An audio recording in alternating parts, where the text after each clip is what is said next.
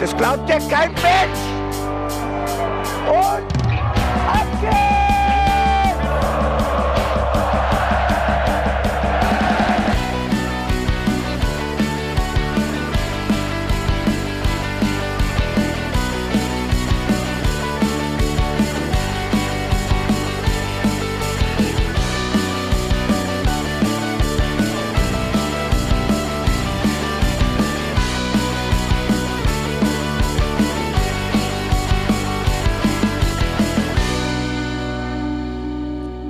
herzlich willkommen zum Hinterhofsänger-Talk. Wir sind wieder für euch am Start in voller Mannschaftsstärke angerückt.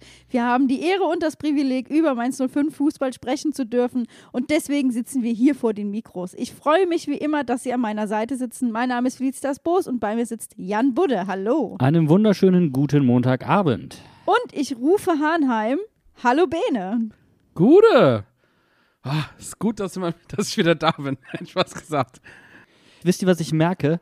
Jetzt, wo wir äh, nach den Spielen der Auswärts, also wenn wir nach den Auswärtsspielen das Instagram live machen, äh, hatte ich heute am Montag so ein leichtes Gefühl von, ach, wir haben ja schon gepodcastet. Und dann fiel mir auf, nee, wir haben ja doch nicht gepodcastet. Also wir müssen uns echt zusammenreißen, dass, dass wir dieses Instagram live nicht zu lange machen, weil sonst hat man irgendwie das Gefühl, man hat schon über alles geredet. Mir ging es genau andersrum. Ich habe während des Instagram Lives gedacht, ich habe mich ja gar nicht vorbereitet. So Ah. ein Mist. Und jetzt sitze ich hier und denke mir, ach, ich war ja eigentlich schon am Samstag vorbereitet. Ja, ich finde das eigentlich ganz cool. Ich muss ganz ehrlich sagen, so für die ersten Emotionen rauszulassen, so den, so den, den Puffer wieder äh, hinterher freizuräumen, das ist eigentlich ganz gut. Ich finde es auch sehr angenehm, dass man dann schon mal so den ersten Schwall Emotionen Ja, losgeworden ich, ist. Ja, ja. und man kommt dann doch ganz reguliert ins Wochenende, wobei ich auch ein klein wenig gemerkt habe, es lässt es zerrt etwas an der Motivation, sich vorzubereiten. Kann aber auch daran liegen, dass wir das Instagram Live bisher nur mit Niederlagen gemacht haben. Mir hat das vor allem eins gezeigt, vor allem während, dass wir auch aus dem Urlaub heraus das Instagram Live gemacht haben. Es geht einfach nicht ohne. Also es, wir sind wieder in diesen Zeiten angekommen, wo wir die Therapie-Couch brauchen, wo wir das Gespräch miteinander brauchen, um zu prozessieren, was wir uns 90 Minuten angucken.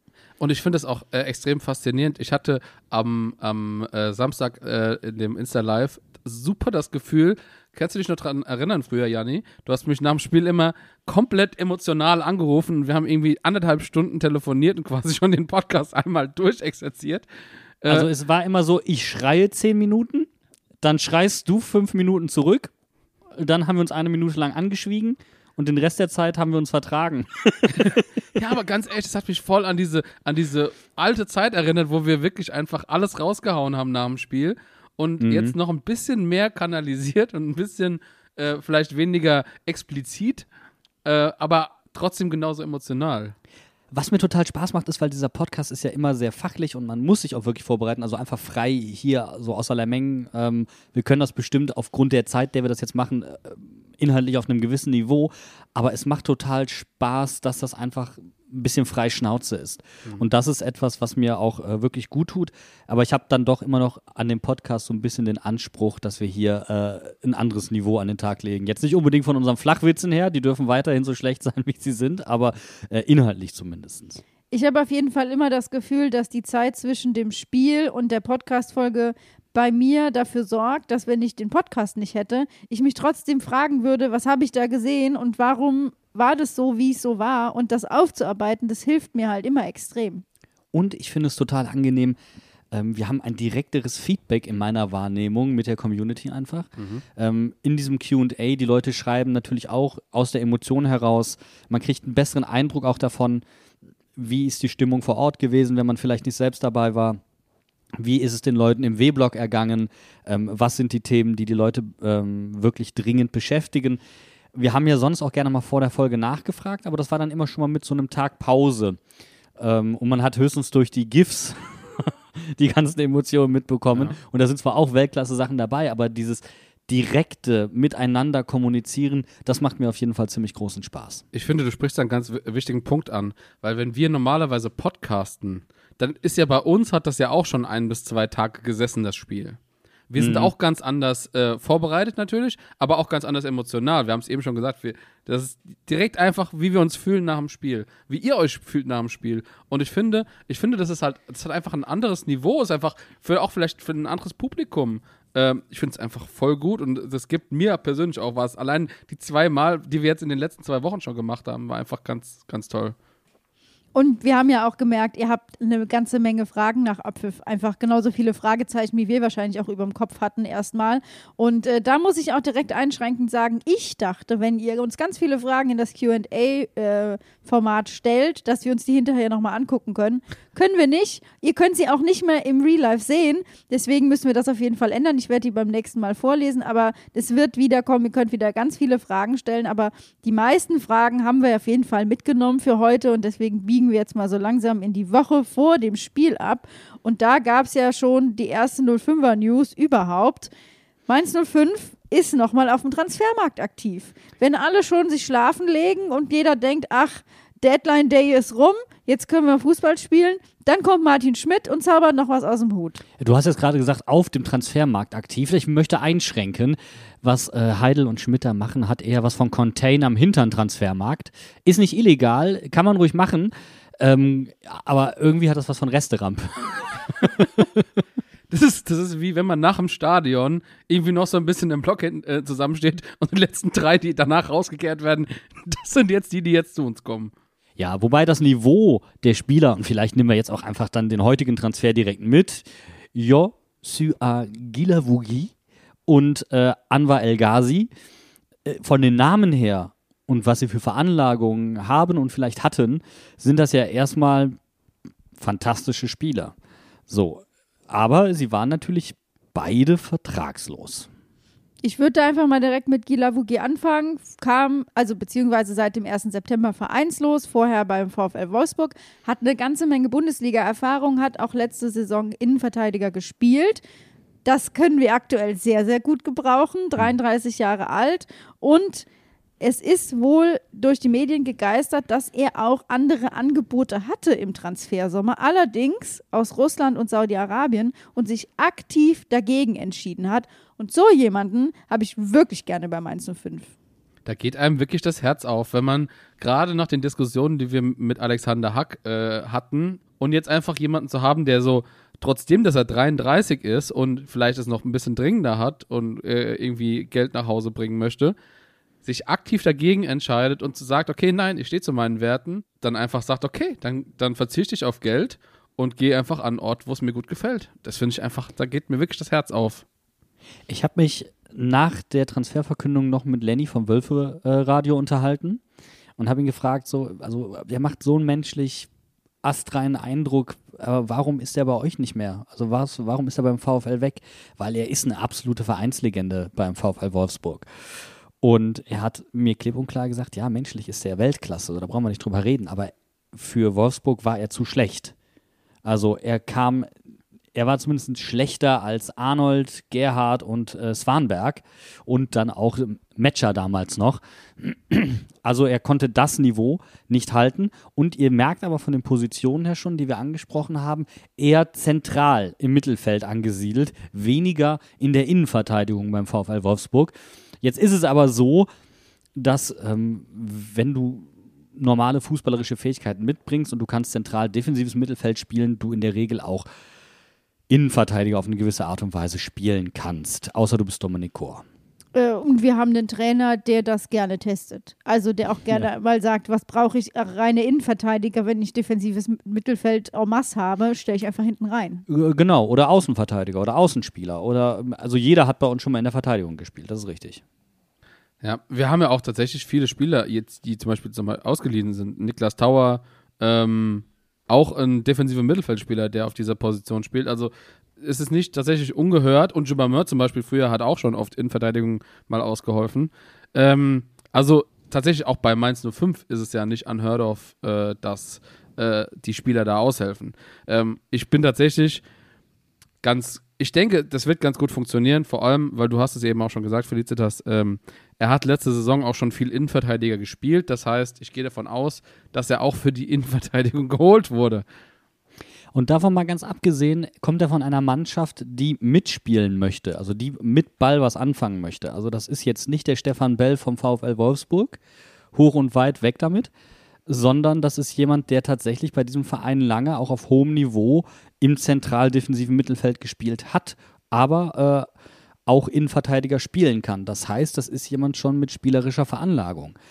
Für mich ist das aber definitiv das Ende von Stefan Bell. Also ich kann mir kein Szenario vorstellen, in dem er an das Niveau von Gilavogi nur ansatzweise rankommt. Selbst wenn der sich ein Jahr lang auf die Couch gelegt hätte, hätte Stefan Bell nicht das Niveau von Joshua Gilavogi. Deswegen, ähm, für mich ist eigentlich klar, Sepp Vandenberg, Edmilson Fernandes, wenn Hanko Olsen nicht fit ist und ähm, Gilavogi werden wohl die Dreierkette bilden. Ich würde sagen, die, die Diskussion verlagern wir auf die direkte Analyse vom Spiel, weil da werden wir uns Stefan Bell auf jeden Fall nochmal genauer angucken Ja. müssen.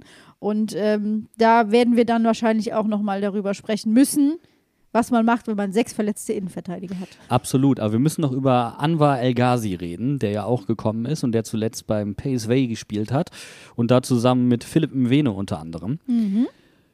Und der zumindest mal einen guten Eindruck hinterlassen hat. Wir können ja näher noch nachher, wenn wir über Spiel reden, auf ihn eingehen. Aber ähm, wo du schon das Gefühl hattest, der hat einen gewissen Drang zum Tor, der hat in der Premier League äh, erfolgreich gespielt. Das ist auch jemand, ähm, ja, der ein gewisses Potenzial mitbringt auch hier die Frage, warum vertragslos, kann ich nicht ganz beantworten. Ähm, das Einzige, was mich an der Verpflichtung gestört hat, ist, dass Christian Heidel probiert hat zu erzählen, ja, ey, den hatten wir schon im, im, im Sommer äh, im Auge, wo ich mich dann gefragt habe, du, wenn du den noch im Sommer im Auge hattest und du hast gewartet, bis er vertragslos war, das könnte ja eine Abmachung gewesen sein, ist ja alles gut, ja? Ähm, warum hast du dann nicht direkt danach ihn verpflichtet? Also das, das verstehe ich halt nicht. Warum hast du dann so lange gewartet? Das macht für mich dann wiederum gar keinen Sinn. Und du hast ja offensiv ja jetzt nun am Transfermarkt nicht wirklich nachgelegt. Und du hast massives spielerisches Potenzial eingebüßt vorne drin. Deswegen auch jemand, der auf gutem Niveau bei den Hammers unter anderem und bei, nee, Hammers oder Aston Villa, Aston Villa war das, ne? Äh, gespielt hat. Also auch da gutes Niveau. Ähm, auch da können wir uns schon Hoffnung machen, dass der funktionieren wird. Fand ich auch ganz interessant, ist tatsächlich der zweithöchste Transfer in Anführungszeichen na, äh, von einem vertragsfreien Spieler. Er Marktwert ungefähr bei 5 Millionen. Nur Kevin Stöger mit 6 Millionen für Mainz 05 war mehr, aber ähm, spielt rechts außen, hat wohl einen Vertrag bis 24, 25. Also mal gucken. Und wie du hast es ja schon gesagt, er hat ja auch direkt einen Einsatz bekommen. Das gucken wir uns an und ich würde sagen, dann biegen wir mal in Richtung Verliererstraße, die den Weg nach Augsburg weist, nehmen einen Schluck Wasser und sehen uns gleich wieder oder hören uns gleich wieder. Kannst du das bitte zusammenschneiden als Thementrenner? Und ich sage diesen Satz in jedem Podcast. Nirgendwo darf man so schön scheitern wie bei Mainz 05. Mach doch einfach mal eine Ansage. Irgendeine Ansage. Ist scheißegal, was für eine Ansage. Sag nur was Geiles. Was Geiles.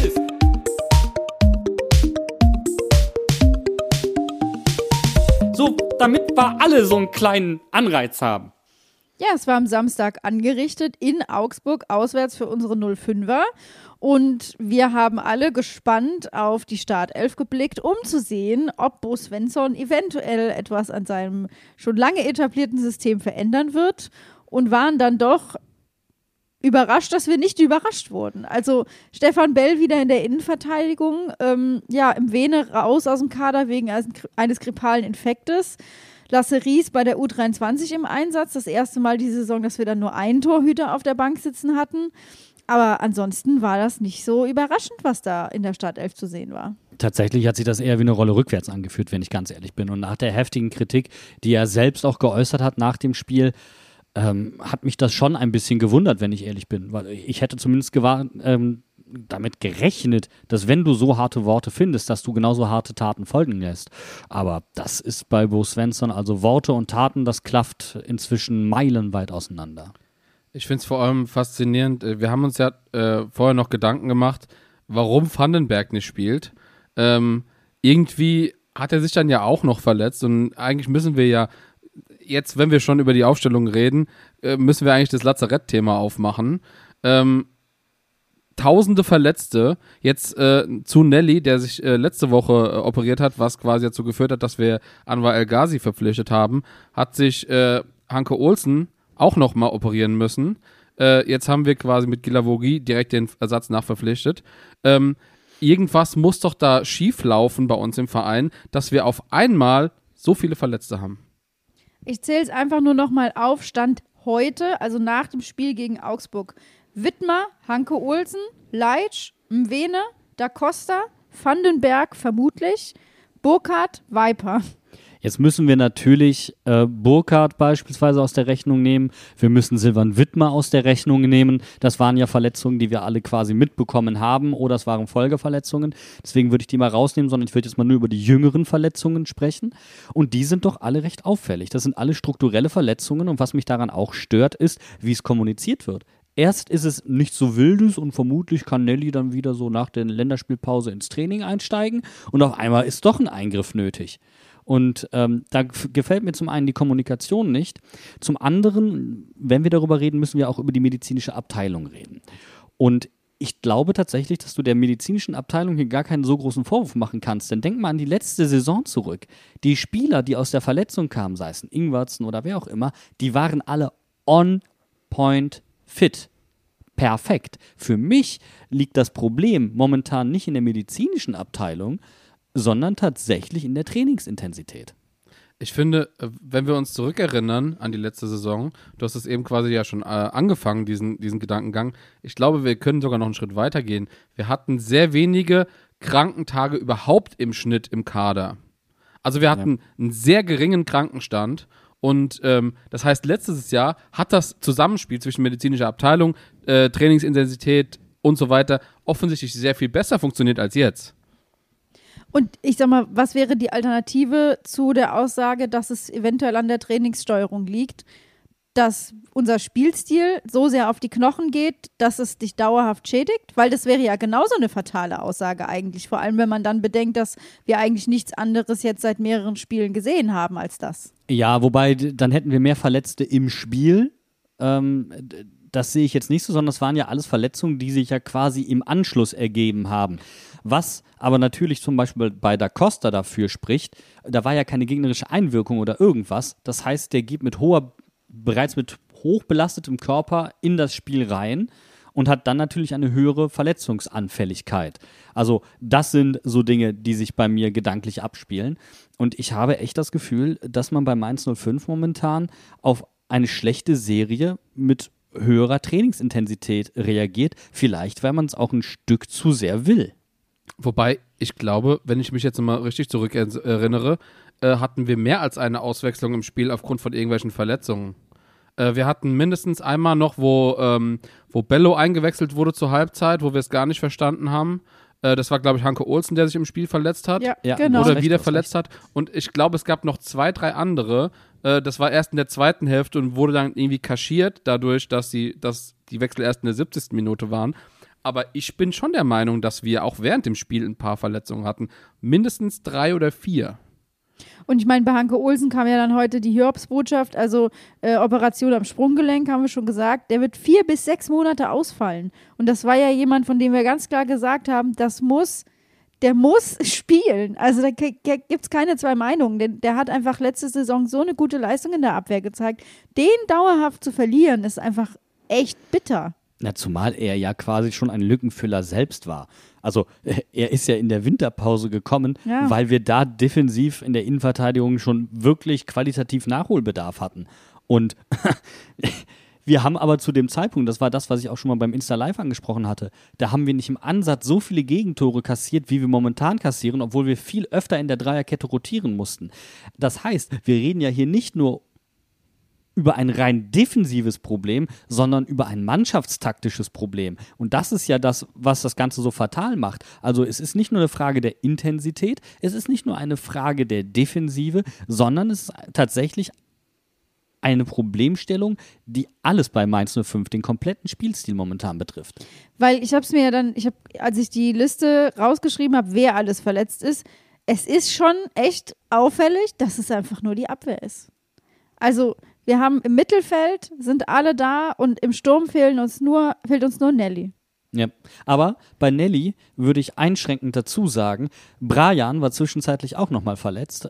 Ähm, Nelly ist ein Jugendspieler, der Körper ist eine gewisse Intensität nicht gewöhnt, wäre da jetzt jemand anderes verletzt gewesen und äh, Karim war ja auch noch zwischenzeitlich verletzt, also das bis auf das zentrale Mittelfeld haben wir das eigentlich schon ganz gut verteilt. Also das ist auch eigentlich meine große Hoffnung. Sagst, Kari war verletzt, der hatte auch einen krepalen Infekt. Der war aber die Woche später schon wieder einsatzbereit. Das ist meine große Hoffnung für Mwene, dass der am Samstag gegen Leverkusen wieder fit ist. Ja, der hat einen grippalen Infekt und dann musste er sich doch einem Eingriff unterziehen, so ungefähr. Ja. Es ist, es ist wirklich ganz schlimm und aktuell wird man wirklich, man, man hofft einfach nur, ich weiß nicht, wie es euch geht, aber ich gehe teilweise morgens in den Arbeitstag und hoffe wirklich, dass sich im Training keiner verletzt hat, noch zusätzlich. Nicht bei dir auf der Arbeit, ne, sondern bei, bei Mainz 05. Also bei mir auf der Arbeit verletzt sich auch regelmäßig jemand. Nein, Spaß. Ähm, nee, aber natürlich, dass sich keiner bei Mainz 05 irgendwie im Training verletzt hat. Weil teilweise so oft, oder da, dass eine Meldung öffentlich wurde, dass sich ein Spieler jetzt operieren musste. Weil gerade in den letzten zwei bis drei Wochen irgendwie so oft das vorkam. Aber es ist natürlich auch eine Frage, die damit einhergeht, musst du das System jetzt ändern? Wenn du so viele Verteidiger hast, die dir ausfallen, musst du dann nicht eigentlich mit weniger Verteidigern spielen, also von Fünfer auf Viererkette beispielsweise umstellen, was das Aus für Stefan Bell bedeutet. Das hat Bo ja auch in diesem Spiel eindeutig gezeigt. Erst Bell raus, dann auf Viererkette umgestellt. Das wussten wir aber auch schon vorher und ich wiederhole das bitte noch einmal, weil ich es echt krass fand. Dass er hat ja im, im Spiel zuvor auf, also gegen Werder, auf Viererkette umgestellt, nachdem er Bell reingebracht hatte. Ja, er musste quasi die, er musste quasi umstellen, obwohl er aus Versehen schon vorher Bell eingewechselt hat. So kann man es doch sehen, oder? ja. Ja, genau. Das heißt, er hatte die Möglichkeit, dass sie auf Viererkette umstellen, nicht auf dem Schirm. Was uns einfach zeigt, wie weit das Trainerteam bereit ist, vorauszudenken während einem Bundesligaspiel, nämlich eigentlich gar nicht. Also das heißt, Systemumstellung während dem Spiel eigentlich nicht. Und das Personal dementsprechend anpassen, eigentlich auch nicht. Und das ist für Bundesliga-Niveau auf jeden Fall zu wenig. Also gerade bei der Causa Bell würde ich jetzt in diesem Spiel einschränkend sagen, wenn du weißt, dass der Pfandenberg angeschlagen ist, ist immer die Frage, will ich, dass der, dass der spielt und gegebenenfalls verletzt ausgewechselt werden muss? Oder nehme ich Stefan Bell wieder rein und spiele dann halt Dreierkette, weil es das Einzige ist, was mit ihm funktioniert? Das ist genau der Punkt. Wenn du, ich glaube auch tatsächlich, dass sie es einfach nicht auf dem Schirm hatten, ähm, dass sie mit Bell nur Dreierkette spielen können, was ich ein bisschen erschreckend finde, weil Stefan Bell hat vom Tempo her überhaupt nicht mehr drauf, um Viererkette zu spielen. Und da fehlt auch an, an der Spielintelligenz, bin ich ganz ehrlich. Irgendjemand hat es heute mal nachgeguckt. Äh, Top-Lauf, also Top-Lauftempo von Stefan Bell die Saison war irgendwas knappe 29 km/h. Gila Vogie übrigens letzte Saison über 33 km/h gelaufen. Einfach nur, Also, damit, die, damit das, das Lächeln wieder zurückkommt. Ich wollte gerade sagen, wir brauchen eigentlich gerade so einen Martin Schmidt in diesem Podcast, der nochmal ähm, die, die sonnigen Seiten aufzeigt. Ja, wobei trotzdem die Frage jetzt damit einhergeht und auch nochmal mit Blick auf Anwar El-Ghazi, ähm, ob eine Systemeinstellung, Umstellung jetzt Sinn macht. Wir hatten das schon bei Richter gesagt, da besteht die Möglichkeit, auch mit Brian unter Umständen und mit Lee, dass du da vorne Flügelspieler etablierst oder auch mit Barkok. Ähm, haben wir in dieser Art und Weise nicht wirklich gesehen. Jetzt mit Anwar El Ghazi, der ein glasklarer Außenspieler ist, der invasiv in der Regel spielt, ist das wieder eine andere Geschichte. Also nochmal ein deutlicheres ähm, Spielerprofil, das in diese Richtung geht. Ich finde das, fand das sehr faszinierend. Äh, ich ich mache jetzt gerade mal schon mal einen Vorsprung, weil im Spiel hast du nämlich, du hast gerade eben schon die Namen gesagt, äh, Richter und El Ghazi. Ich habe das Gefühl gehabt, die waren beide auf derselben Außenposition, nämlich links. Und die waren Ja. super oft äh, um sich rum bewegt. Brian hatte die rechte Seite für sich und die beiden anderen standen auf der linken Seite und das war dann irgendwie auch schon wieder super crowded. Nee, nicht wirklich, sondern du hast probiert, Gleich- oder Überzahl auf dem Flügel zu schaffen, Okay. Ballfern dadurch einen Raum aufzuziehen, Lee damit den Weg in den Zehnerraum oder in die Zone 14 zu erlauben. Und den Weg hat er dann und wann auch mal gemacht. Aber, und das fand ich ja sehr viel spannender, der, dieser, diese Zone 14 direkt vor dem 16er, die ansonsten menschenleer war das ganze Spiel über, ist von Brian und Anwar angelaufen worden und zwar invasiv. Regelmäßig. Ja. Und es gibt ja mehrere Möglichkeiten, diese Zone 14 zu bespielen. Nicht nur, indem der Ball da reinkommt, sondern indem ich zum Beispiel auch Laufwege daraus starte. Und ähm, diese Laufwege sind erst mit den beiden im Spiel so langsam entstanden. Ähm, und da ist eine ganze Menge Potenzial drin. Ich hoffe, dass Bo das gesehen hat, weil ähm, da müssen sie momentan dran arbeiten. Gehe ich zu 100 Prozent mit. Das war auch für mich das, ähm, das, was mir am meisten Mut in diesem ganzen Spiel gemacht hat, weil Martin Schmidt hat es ähm, nach dem Spiel selbst gesagt, die ersten zehn Minuten waren ja super. Nee. So, pass auf. Wir müssen aber trotzdem über die ersten zehn Minuten sprechen. Das war für mich symptomatisch, dass es nach zehn Minuten vorbei war. Wir haben eine Mannschaft gesehen, die auf den Punkt auf dem Platz war. Wir haben einen Agent gesehen, der ein Kopfballtor gemacht hat. Ja, da war ich ja schon wieder fast bekehrt und habe gesagt, hier geht heute was, weil selbst wenn wir dasselbe spielen wie immer, es hat ja irgendwann mal funktioniert. Und du hast gesehen, wenn da Zug in der Kiste ist, wenn da alle auf dem Platz sind und wenn Ajorg dann auch mal aufs Tor köpft, dann kann was funktionieren. Und ich meine, Stefan Bell macht dann auch noch ein Tor. Es ist abseits, aber das waren ja, das waren ja die zehn Minuten, wo auch Augsburg ins Schlingern geraten ist. Ich fand es vor allem faszinierend, weil genau in dieser Zeit habe ich eben nicht das Gefühl gehabt, dass wir diese weiten Bälle nach vorne pölen, sondern erstmal erstmalig diese Saison eigentlich flach aufbauen und dann auch dadurch in diese Flankensituationen, die dann hinterher ja auch zum 1-0 geführt haben, überhaupt erst gekommen sind. Wobei ich jetzt schon wieder einschränken muss. Ja, Flanken, ähm, aber zum Beispiel Ajorg, der stand, das war ja kein Laufweg, den er gemacht hat. Der stand und hat ihn einfach nur perfekt auf den Kopf bekommen. Was zum einen für Da Costa als Flankengeber spricht, zum anderen aber auch dafür spricht, wie schlecht Augsburg in den ersten zehn Minuten war. Und das kannst du nicht wirklich nicht deutlich genug rausstreichen. Augsburg war eine Katastrophe in diesem Moment. Und Augsburg ist nach wie vor nicht gut. Und jetzt kommt der entscheidende Punkt.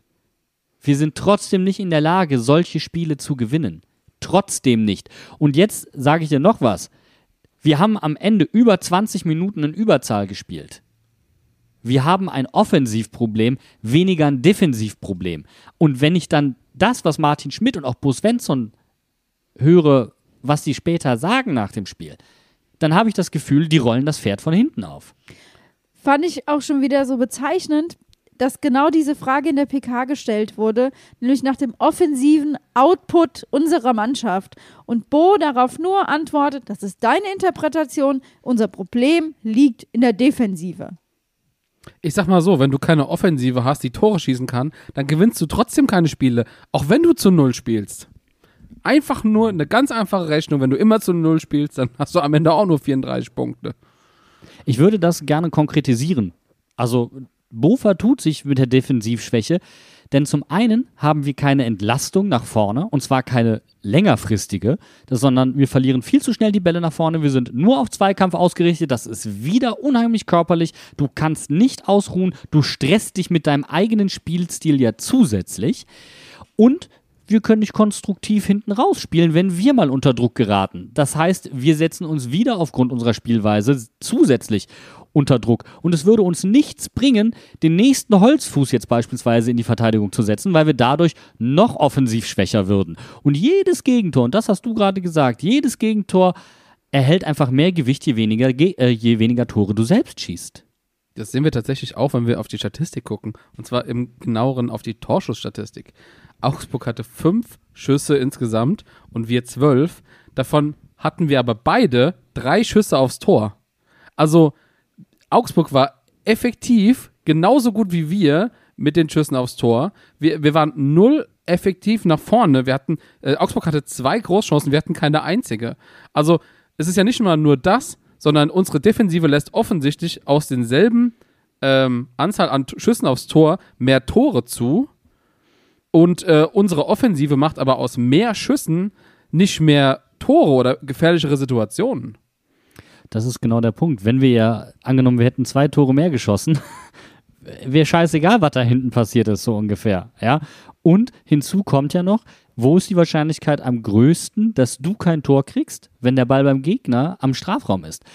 Und zusätzlich möchte ich eine Person rausstreichen, die dieses Dilemma perfekt verkörpert. Und zwar Dominik Kor. Der war in der Vorbereitung extrem torgefährlich. Ich meine, er war sogar nach Brian Gruder unser zweitbester Scorer.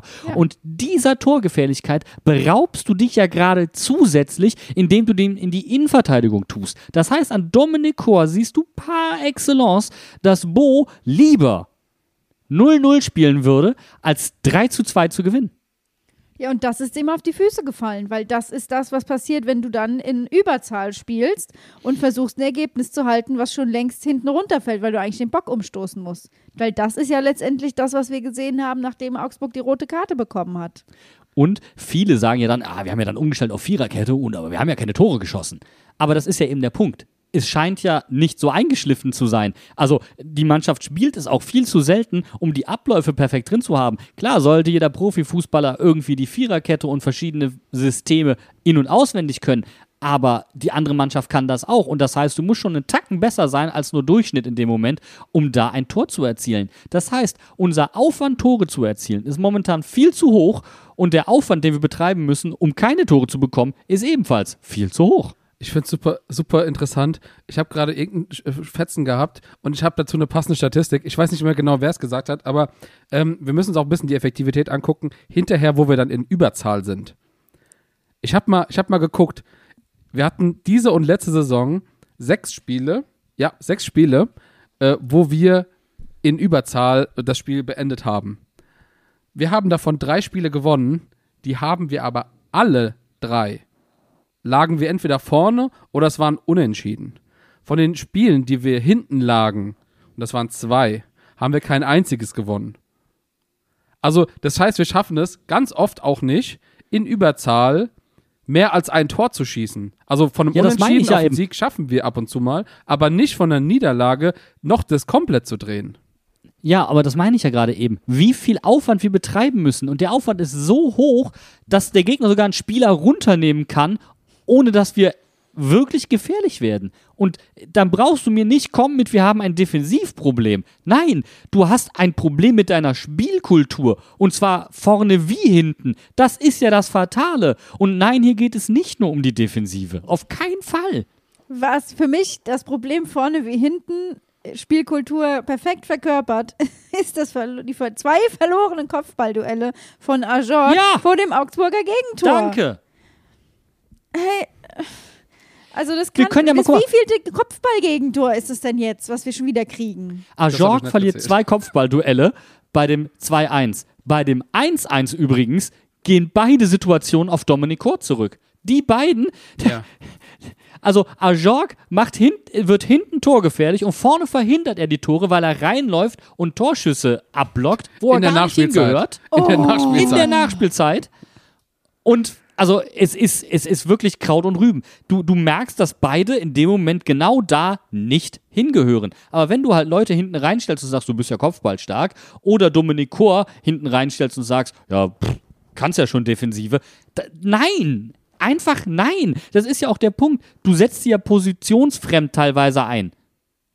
Ich, also ich habe auch gerade gedacht, was ist, wenn du deiner Offensive so sehr einbläust, dass sie hinten verteidigen muss, dass sie vergisst, wie man Tore schießt und deiner Abwehr sagst, du bestehst nur aus, ähm, aus Mittelfeldspielern, dass sie keinen Plan mehr haben, wie sie verteidigen sollen. Ja, aber guck mal. Das ist ja das, was wir gerade sehen. Ey, das ist, die, das ist die neue Taktik. Und die Flanke zuvor, die wird ja nicht verhindert, weil Da Costa zu tief steht, also beim 1-1. Da Costa steht zu tief, Lee steht zu hoch, weil er nicht tief genug mit zurückkommt. Und kein Mensch stört den Flankengeber. Ähnlich übrigens wie bei uns beim 1-0 beim äh, von, von Da Costa auf Ajorg. Also, äh, was ja auch, ich meine, die haben einfach nur, die haben einfach nur das System gespiegelt. Die haben einfach das System gespiegelt und gesagt, ja komm, treten wir uns gegenseitig kaputt. Ich weiß, was das war. Auch wenn es nichts mit ihm zu tun hat. Aber das war Kraus und Rüben. Was, ich, Also- was mir noch aufgefallen ist, du hast jetzt eben schon Dominik Kor ein paar Mal angesprochen. Dominik Kor macht halt diese Situation überhaupt erst wieder gefährlich, indem er Ja. den Ball nach hinten zum eigenen Torwart spielt, in der Situation, wo da zwei offensive und drei eigene Verteidiger auf zwei Quadratmetern stehen. Was übrigens auch die Frage aufwirft, warum kommt da Robin Zentner raus? Ja. Warum? Also an dem Ball kommt der niemals. W will er jetzt Dominik Kor den Winkel verkürzen? Weil er zwingt Dominik Kor in dem Moment zu einer Torschlussreaktion im wahrsten Sinne des Wortes, ja, anstatt auf der Linie zu bleiben. Und selbst dann wäre er, wenn er auf der Linie geblieben wäre, hätte er den einfach mit einer Hand aufnehmen können. Das war ja keine klare Situation. Das ist ganz Ich- verrückt. ich weiß Ga- nicht, ganz verrückt. das Dieses, ist- dieses ganze Tor. Ich verstehe es auch nicht. Ich hab, Das ist mir gerade die kollektiv Wiederholung aussetzen, 17 Bene. Mal angucken. Ja, ich, ich habe mir gerade tatsächlich die Wiederholung fünf, sechs, sieben Mal nacheinander angeguckt, weil ich nicht verstanden habe, wie der Ball zu dem Augsburger Spieler kommen konnte. Bei dem 2-1-Bene, da musst du mal gucken, nach dem, nach dem ersten Kopfball ist der Ball in der Luft. Und in dem Moment bewegen sich nur Augsburger. Alle Mainzer, alle Mainzer gucken gerade hoch zum Ball und bleiben stehen. Es ist kein Witz, als wären die eingefroren. Kaninchen vor der Schlange. Aber Und nee, und der, das krasseste ist Stefan Bell, der einfach im Raum steht, keinen Gegenspieler hat und in seinem Rücken laufen zwei Augsburger ein. Zwei. Ja. Und danach muss man die einfrieren, wenn der Ball gerade im Tor ist, guckt Dominik Kor Stefan Bell an und fragt ihn, also Aussetzer hier hinten darf nur ich eigentlich. du Digga, was? Also, es ist absolut wild. Und dieses, dieses Einsetzen, ich meine, Dominik Kor in der Innenverteidigung, es hat, glaube ich, mal einem Spiel halbwegs geklappt. Das war gegen Werder Bremen in der vergangenen Saison. Ansonsten hat das noch gar nicht geklappt. Genauso wenig wie Silvan Wittmer in der Innenverteidigung. Aber es wird auf Verdeih und Verderb probiert, selbst wenn du positionstreue Jugendspieler auf der Bank hast. Ja, setz sie doch einfach ein, mein Gott. Ich verstehe es wirklich nicht mehr. Also ich glaube, gerade in dem Spiel gegen Augsburg hätten wir, ähm, hätten wir Chor einfach im Mittelfeld so sehr gebraucht. Also ich meine, wenn man sich jetzt mal, abgesehen davon, dass wir wirklich wenig auf die Kette bekommen haben, wenn man sich jetzt mal das Augsburger Spiel anguckt, die waren so unfassbar verzweifelt, weil sie genauso wie wir dieses Spiel gewinnen mussten. Die haben auch keinen guten Fußball gespielt. Es war Kreisklasse-Niveau, was wir da am Samstag gesehen haben. Das war wirklich wild. Also fußballerisch wirklich, da kannst du nur sagen, gut, dass das in der Konferenz gelaufen ist und man in der Konferenz wahrscheinlich möglichst wenig von diesem Spiel gesehen hat. Weil das tun sich wirklich nur Leute an, die einen der beiden Vereine mögen. Und selbst dann sitzen ja hier drei in diesem Podcast, die ganz klar sagen, was habe ich mir da eigentlich angeguckt? Ich, was, was mich halt auch tatsächlich dann noch ein bisschen erschreckt hat, war, dass wir hatten am Ende ja hinten raus tatsächlich noch ein paar Standards. Also wir hatten ein paar Ecken, wir hatten ein paar Freistöße und wir haben es selbst durch diese Standards, das ist was, was wir letzte Saison extrem gut gemacht haben. Durch diese Standards haben wir genau gar nichts, gar nichts gerissen.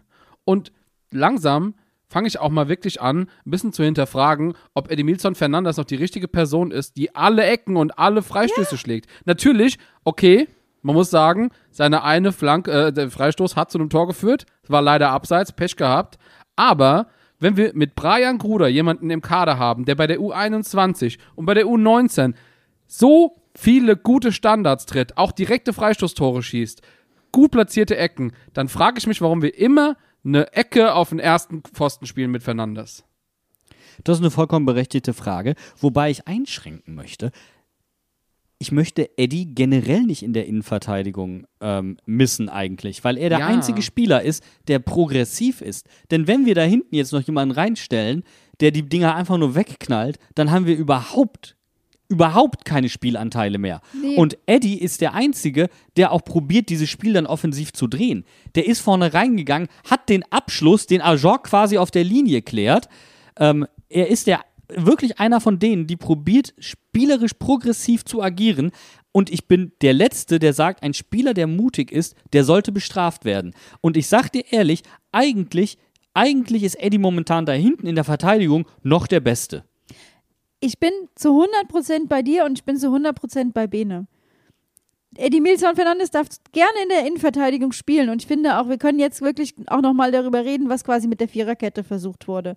Ähm, können wir alles machen, aber es muss jemand anderen geben, der Absolut. unsere Standards tritt. Also Bene sagt Gruder, der kam ja auch dann rein und wir haben es auch eben schon bei den Transfers besprochen, die beste Phase des Spiels war, als wir auf die Viererkette umgestellt haben und vorne frisches Blut drin war mit einer Idee, die noch nicht lange Kontakt mit Sven Bo Svenssons Fußball hat. Also, um es jetzt mal ganz blöd zu sagen, aber das war das Einzige, was mir irgendwie Hoffnung gemacht hat. Ja. Es ist ein bisschen erschreckend. Wobei wir bei den Standards, da möchte ich ja noch einmal anfügen, Philipp Mwene hat ja auch den einen oder anderen Standard getreten, war halt nicht da. So Ja. gut. Ähm, kommt dann noch erschwerend hinzu. Ja, man muss auch sagen, in den letzten Spielen hat Gruder auch nicht die Standards getreten, wenn er gespielt hat. Also, Eddie ist schon unser Standard-Eckenschütze, seit Aaron nicht mehr da ist auf der einen Seite. Ist, macht, er, macht er alles. Und nur dann, wenn er nicht mehr spielt, darf es jemand anders machen. Ja, aber um dann das Thema aufzugreifen, das äh, Flitz auch gerade angesprochen hat, ähm, eine Idee, die aber überhaupt nicht einstudiert wirkte, die überhaupt nicht trainiert zu werden scheint. Ähm, wir haben es gerade schon mal angesprochen. El Ghazi, der einläuft, Brian, der einläuft, invasiv, also dann mit Ball den Arjen Robben quasi macht. Ähm, zum Abschluss kommt, dadurch seine, Gegen seine Gegenspieler auf sich zieht und seine Mitspieler erläuft, ähm, erlaubt, in die Tiefe zu starten.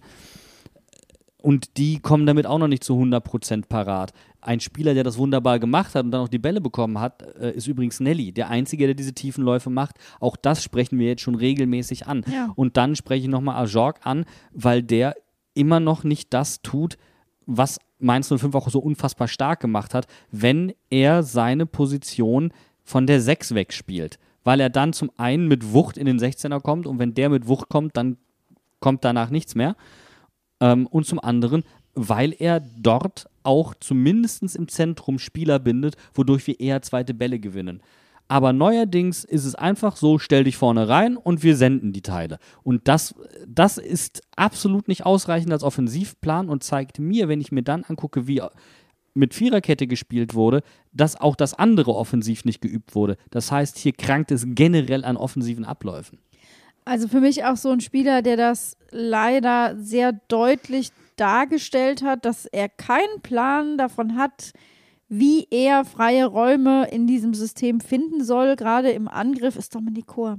Es tut mir super leid, aber wir hatten durch, äh, dadurch, dass einfach ein bisschen mehr auf den Außen war, hatten wir Räume im Zentrum, die nicht angespielt wurden. Wie oft ist der Ball dann nach außen gegangen, wo die Überzahl halt war, wo aber auch der Gegner war und dann kamen die Flanken nicht oder dann sind halt, mussten Brian und El Ghazi sind halt mal invasiv gelaufen und haben dadurch neue äh, Situationen kreiert. Aber es war hoff, oft extrem einfallslos.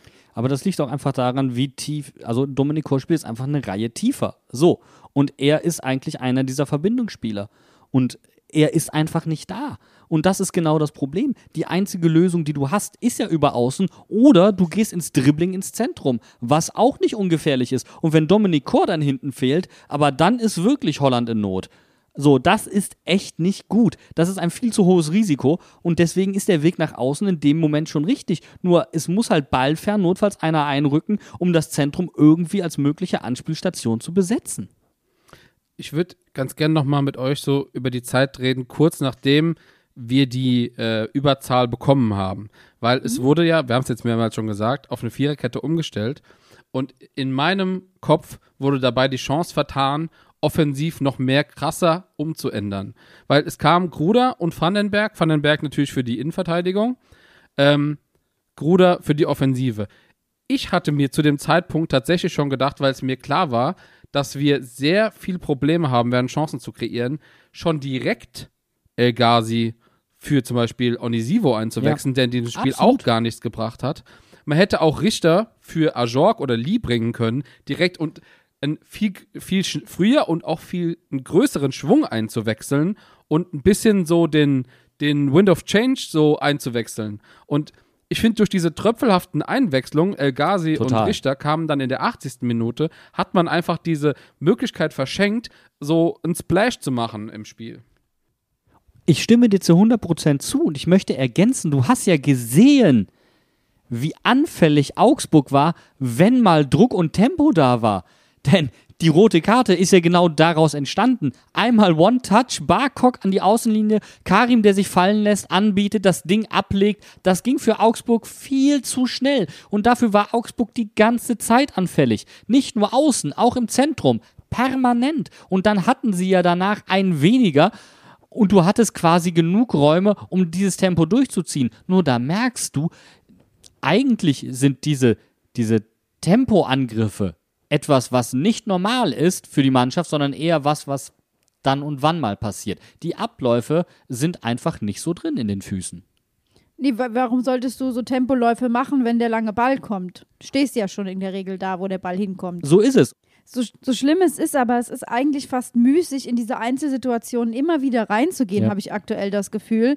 Weil das, was wir besprechen, ist das, was wir die ganze Zeit schon sehen. Und wir haben so wenig, was sich daran verändert. Und das lässt mich, um ehrlich zu sein, ich mache jetzt auf Augsburg einfach mal den Deckel drauf. Aber wenn ich an Leverkusen nächste Woche denke, dann wird mir Angst und Bibber bange. Ich, also, Bo Svensson hat auf der PK nach dem Spiel gesagt, der Gegner muss extrem wenig machen, um gegen uns Tore zu schießen. Das ist ein Muster. Egal wer auf dem Platz steht, es passiert. Jetzt haben wir aber mit Leverkusen einen Gegner, die auch aus jeder Situation Tore schießen können. Sind wir jetzt äh, genauso Futter wie Bochum für Bayern? Ja, also statistisch zumindest auf jeden Fall. Weil Leverkusen geht momentan sogar noch relativ großzügig mit seinen Chancen um. Ähm, aber die werden sich mehr Chancen erspielen als beispielsweise Augsburg, die schon aus wenig viel gemacht haben. Ähm, was wird es Leverkusen aus noch mehr machen? Also, äh, wenn die nicht irgendwie einen schlechten Tag erwischen, sehe ich da kein Gras für uns momentan gewachsen. Muss man so ehrlich sagen. Äh, da sehe ich noch eher Chancen gegen die Bayern, die äh, vielleicht an der einen oder anderen Stelle keinen Bock mehr haben. Aber Leverkusen ist momentan so spielgeil und hat so Bock auf Fußball. Und es macht auch wirklich Bock, dieser Mannschaft zuzugucken, muss man dazu sagen. Also ich sehe momentan kein Szenario und ich kann auch deswegen Martin Schmidt nicht folgen, der sagt, vielleicht brauchen wir gerade so ein Spiel. Ähm, übrigens ein Interview nach dem Spiel, bei dem ich mir gedacht habe, also noch mehr den Trainer äh, stark reden, noch mehr sich schützender vorstellen kannst du nicht. Also das war schon ziemlich extrem für Mainz 05 Verhältnisse. Ich weiß nicht, wann ich das letzte Mal einen Trainer oder dass ich einen Sportdirektor gesehen habe bei Mainz 05, der einen Trainer so vehement in Schutz nehmen musste. Ja, das ist schon ein paar, zwei, drei Jahre her, gell? Aber selbst da nicht. Ja, aber Bene, selbst da nicht.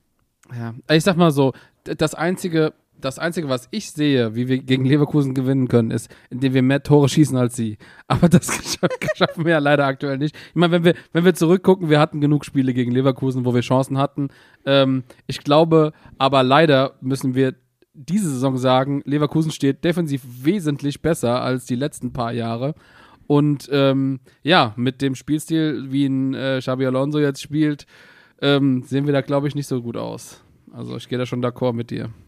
Also ich möchte jetzt eigentlich den Mut und die rosarote 05-Brille und alles nicht nehmen, aber wenn wir auf Mainz 05 aktuell blicken, saisonübergreifend, zehn Spiele nicht gewonnen, aus diesen Partien nur zwei Punkte geholt. Wir hatten sehr, sehr lange keine solche Negativserien. Ja, das letzte Mal, dass wir eine solche Negativserie hatten, war unter Jürgen Klopp 2006, 2007. Und wir haben 14 Spiele nicht zu Null gespielt. Das ist die längste Serie von allen Bundesligisten. Es sieht nicht rosig aus im Mainz 05-Land. Und der große Unterschied ist, wir haben momentan keine Entwicklung bei Mainz 05, sondern teilweise eher aufgrund der Verletzten, die noch hinzukommen, eine Rückentwicklung. Und das ist das ganz, ganz Fatale an dieser Geschichte. Und das ist auch das, was mich wirklich überhaupt nicht hoffen lässt zurzeit. Also ähm, die Saison ist noch lang und wir werden auch auf jeden Fall noch Punkte und Siege holen. Aber das wird nicht geschehen, wenn wir hier nicht fundamental etwas ändern. Wirklich fundamental. Ich habe es ja in unserem Insta-Live schon gesagt, ähm, ich, ich wiederhole es nochmal für alle Leute, die das nicht hören konnten.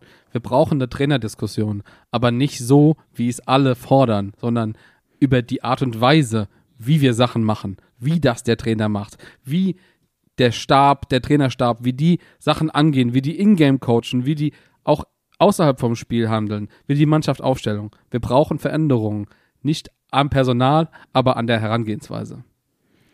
Und dann können wir uns auch gerne nochmal angucken und ins Gedächtnis rufen, wie sich Ex-Spieler, die den Verein auch erst kürzlich verlassen haben, ähm, sich geäußert haben. Die haben ganz offensiv den Spielstil kritisiert. Wir wissen auch, weil wir mit vielen von den, oder mit einigen aus der Mannschaft auch gesprochen haben, dass der Spielstil überhaupt nicht unumstritten ist innerhalb der Mannschaft. Ähm, ich würde mir eigentlich ein Baumgartel-Interview gerade auch bei Mainz 05 wünschen.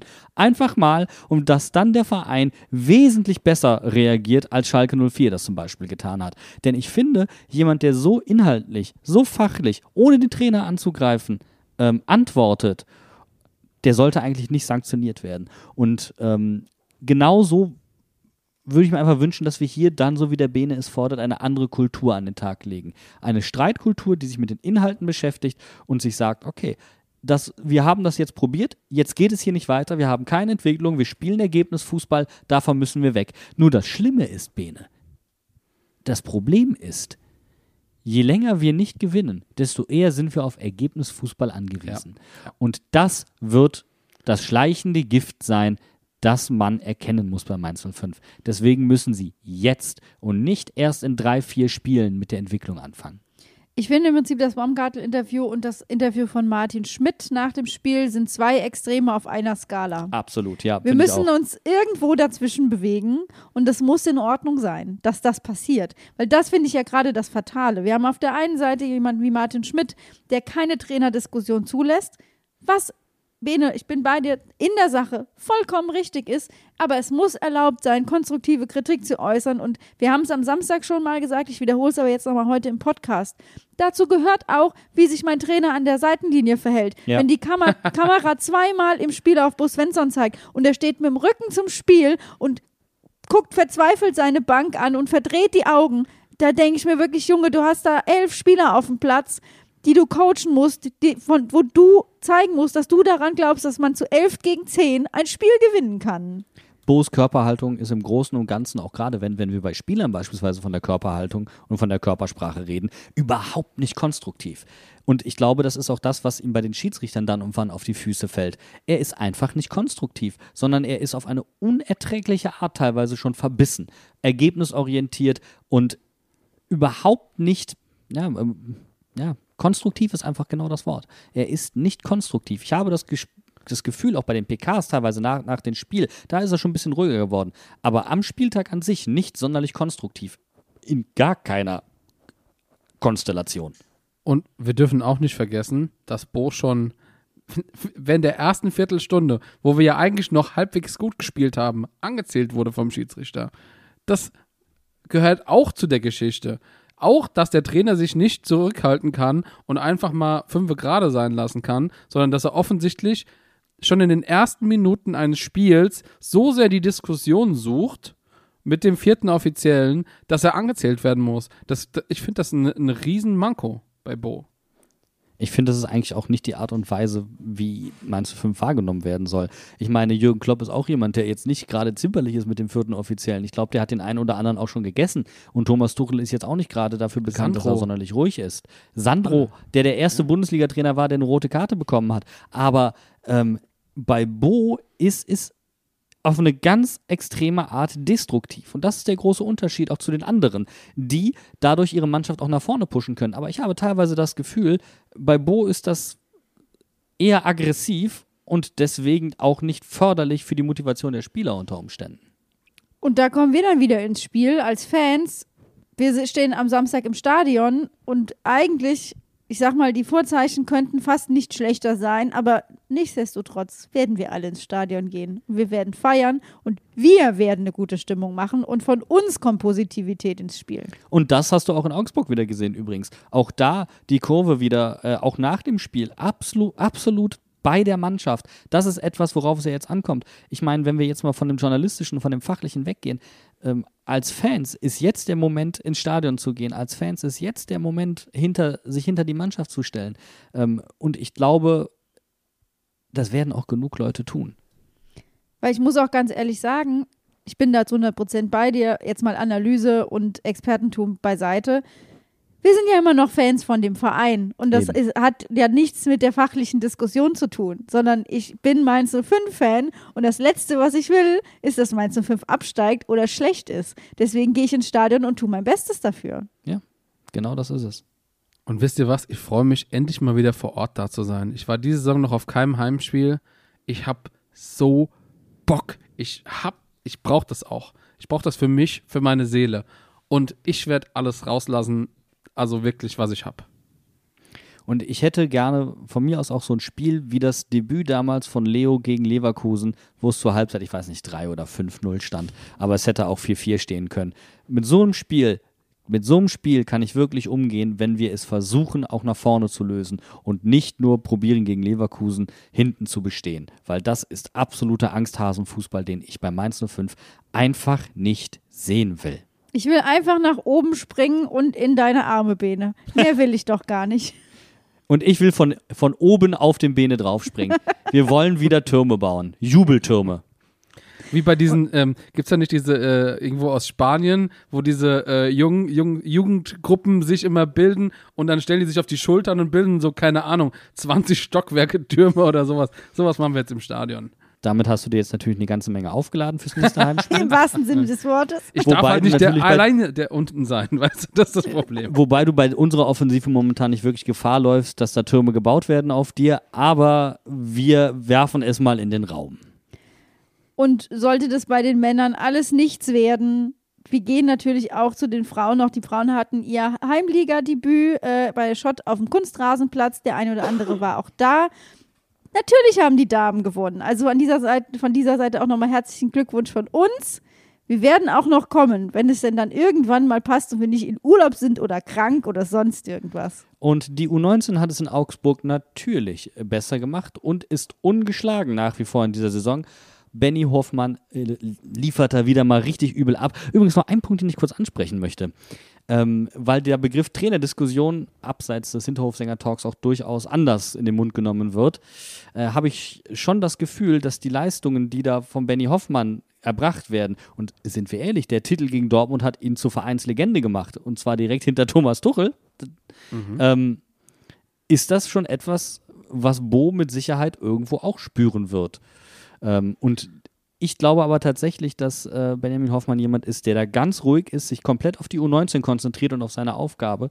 Und ich wäre auch ganz strikt dagegen, weiterhin die Namen so in den Raum zu werfen, weil du damit halt echt für Knatsch im Verein sorgst, ähm, wo er momentan absolut nicht förderlich ist.